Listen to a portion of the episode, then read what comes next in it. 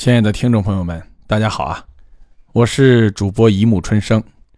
不知道这张专辑当中短小而精悍的一个个鬼故事，大家听的是否还过瘾？在这里呢，给大家说一个好消息：一木春生的新专辑《八方异志录》马上就要和大家见面了。这里面的故事啊，都是一木春生为大家精挑细选的。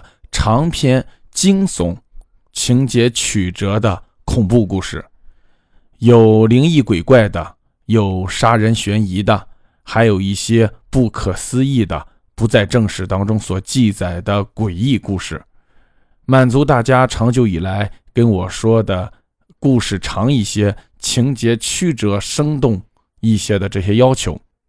最后，还是希望大家一如既往的关注、评论。转发，一木春生为大家播讲好听的故事，谢谢大家。